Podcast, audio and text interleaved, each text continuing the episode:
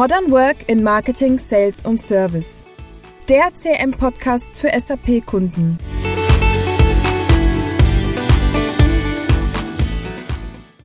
Herzlich willkommen zu einer neuen Podcast-Episode. Heute wieder zu Gast Stefan Eller von der ITMX. Heute geht es um das Thema Potenziale bei Bestandskunden ausschöpfen. Grundsätzlich gibt es ja zwei Möglichkeiten, Umsatz zu generieren. Das eine ist, äh, Neukunden zu gewinnen, das andere Bestandskunden auszubauen. Stefan, wie genau äh, erkennen wir denn das Potenzial bei Bestandskunden? Ja, also vielleicht erstmal ganz kurz vielen Dank äh, für die kleine Einführung. Juliane, äh, Potenziale sind ja eine Art von Verkaufschance. Aber bei einer Verkaufschance habe ich die ja schon vielleicht qualifiziert, während hingegen bei einem Potenzial, bei einem Bestandskunden erahne ich das mögliche Potenzial, also das zukünftige Business nur.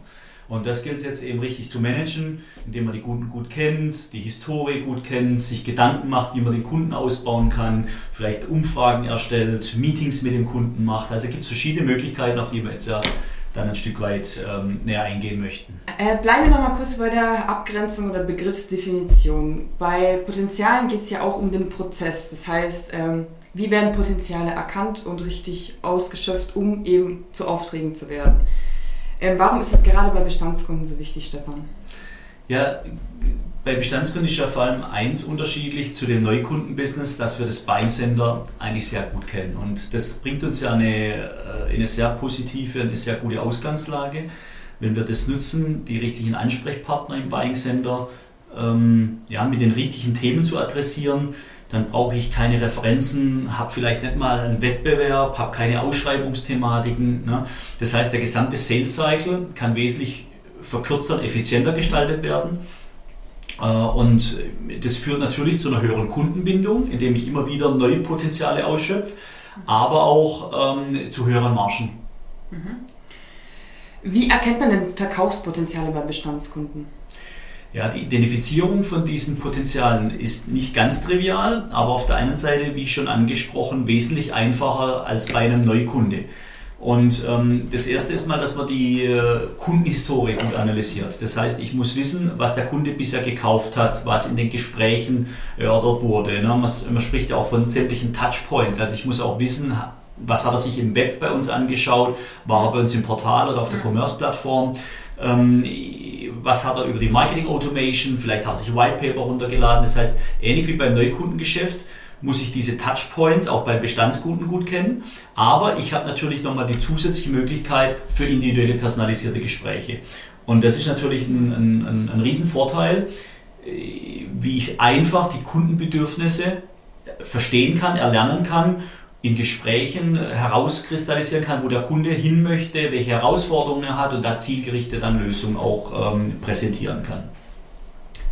Ja, wie wichtig ist deiner Meinung nach das Beziehungsmanagement bei Bestandskunden? Ja, extrem wichtig, denn wenn ich keine wirklich gute Beziehung zu einem Bestandskunde habe, dann ist es ja ähnlich wie bei einem Neukunde, dass ich erst beim jeweiligen Pitch des Buying Center wieder ähm, ja, kennenlernen muss, Beziehungen aufbauen muss und das dauert Zeit und birgt die Gefahr, dass der Wettbewerb äh, dazwischen eingrätscht und andere Lösungen positioniert.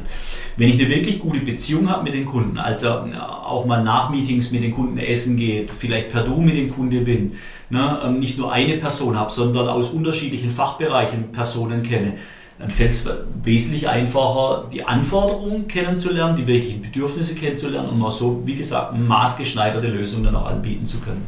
Ja, ja. Die meisten Daten zu Bestandskunden sollten ja im CRM liegen. Genau. Ähm, dort haben wir ja auch historische Daten sowie Opportunities. Wie unterscheiden sich denn Potenziale und Opportunities? Ja, ich habe es gerade vorher schon mal ganz kurz angesprochen. Ich würde eine Opportunity als Verkaufschance bezeichnen, die schon qualifiziert ist. Das heißt, wir kommen ja aus einem, aus einem Lead eventuell, ne, also aus einer Anfrage vielleicht von einem Kunde, die qualifiziert wird wo ich die sogenannten Bandkriterien ähm, dann auch schon kenne. Und ähm, bei einem, bei einem Potenzial ist das noch nicht der Fall. Da erahnen wir nur, dieser Kunde müsste doch aufgrund seiner Branche, aufgrund dessen, was er bisher bei uns gekauft hat, müsste er doch ein Potenzial haben für A, B und C. Mhm. Ja, das heißt, das ist eine zukünftige Opportunity, die wir aber erst noch dahin entwickeln müssen. Ja, ja. Ja, spannend. Wie wichtig ist es denn, dass man den Markt kennt? Also wirklich auch die richtigen Dinge beim Kunden anspricht?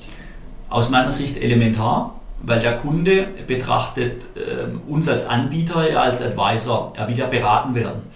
Ähm, er will hören, was andere Kunden aus seiner Branche machen. Er will von uns hören, äh, wie sich die Branche entwickelt. Nicht jeder Kunde hat Zeit, sich mit marktforschenden Themen zu beschäftigen oder nicht jeder Mitarbeiter beim Kunde, sagen wir es mal so. Und deshalb ist wichtig, dass wir als Anbieter oder jeder für seine Kunden den jeweiligen Markt kennt, die Branche kennt, Statistiken kennt, die Bedürfnisse des Marktes kennt, Trends erkennt, ne, also auch aus Studien und dergleichen und diese Themen äh, dem Kunden dann auch äh, mundgerecht servieren kann und präsentieren kann. Ne. Denn nur wenn ich diese Mehrwerte mit einbringe, kann ich auch ein effizientes Cross- und Upselling machen. Also wenn ich dann zum Beispiel weiß, der Kunde hat Produkt A bei uns gekauft, die, die Markttendenz geht aber dann dahin, ähm, für welche, für welche Produkte hat er denn noch Potenzial? Und ähm, ja, das ist eben wichtig, dass diese Bedarfsermittlung gut durchgeführt ist und äh, die, die Kundenhistorie gut analysiert wird. Wenn wir all das zusammenbringen, dann, ja, dann kriegen wir auch tatsächlich Business daraus generiert. Mhm. mhm.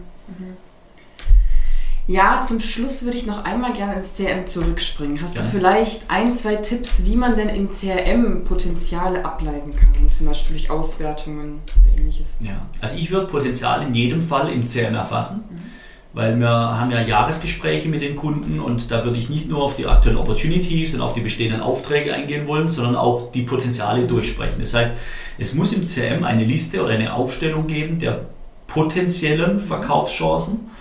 Ähm, das kann man machen, indem man eine eigene Opportunity-Typ oder sowas einrichtet, ne, die man eben separat filtern kann in den Auswertungen. Also ich würde es auf jeden Fall parallel zu den Opportunities pflegen. Und interessant wäre dann auch, wenn du schon auf CRM zu sprechen kommst, wenn man künstliche Intelligenz da vielleicht mit ein, einbinden kann. Also wenn der Kunde A gekauft hat, müsste er doch Interesse an B haben. Wenn ich genug Datenmaterial in meinem CRM oder in meinem ERP habe, im besten Fall zusammen, kombiniert in einem System, ähm, dann kann ich solche Dinge auch durch Intelligenzen ableiten lassen. Und ähm, das birgt natürlich nochmal eine Prozesseffizienzsteigerung. Ne? Ähm, weil das Ziel wäre ja wirklich bei Bestandskunden mindestens einmal im Jahr ein Meeting zu machen, face to face, mit dem Vertriebsbeauftragten, mit dem Key Account Manager, mit dem Geschäftsführer vom Kunden, äh, mit den Einkäufern, mit den Servicetechnikern, ne? sodass ich möglichst die Anforderungen kennenlerne, um maßgeschneidert Lösungen präsentieren zu können. Ne? Und wenn wir das dann sauber im CRM verwalten, auch die Besuche, die Potenziale, dann kann ich das auswerten und dann kann ich so meine Pipeline auch äh, nach vorne treiben, sagt man ja, um tatsächlich in dem Funnel äh, Abschlüsse generieren zu können. Ja. Du hast es ja schon angesprochen, ERP und CRM. Welche Vorteile haben wir denn, wenn das CRM in das SAP integriert ist? Aus meiner Sicht immens. Gerade bei Bestandskunden habe ich ja auch eine Auftragshistorie. Mhm. Die ist typischerweise ja nicht im CRM abgelegt, sondern im ERP abgelegt. Also die Aufträge, die Lieferung, die Retouren, die Gutschriften. Ähm, die Verträge, all das sind Belege im ERP und die muss ich ja nicht wissen, wenn ich den Kunde wirklich verstehen will. Ne? Mhm. Also auch wenn ein Wartungsvertrag ausläuft, ist das ja ein Potenzial für einen neuen Wartungsvertrag. Das muss ich kennen im Gespräch, dass ich das anbinden kann. Ich muss aber auch die Daten aus dem Marketing kennen, also ob der im Shop angemeldet war, ob er der Marketing Automation sich was runtergeladen hat, weil auch das kann ich ja im Jahresgespräch wieder einbringen und so dann dieses Potenzial in eine Opportunity wandeln eventuell. Ähm, und die ERP-Integration macht halt deswegen Sinn, weil die ganze Auftragshistorie da ist. Also Kunde hat A gekauft, könnte Interesse an B haben, ist nur möglich, wenn ich ERP-Daten im Zugriff habe. Deswegen mhm. SAP-Integration so wichtig aus meiner Sicht. Super, ja, äh, interessanter Input von dir. Auf jeden Fall vielen Dank, Stefan. Damit sind wir auch am Ende unserer heutigen Podcast-Episode. Danke nochmal und ja, für weitere Shownotes gerne nochmal nachsehen und bis zum nächsten Mal. Bis zum nächsten Mal, Juliane. Vielen Dank. Merci.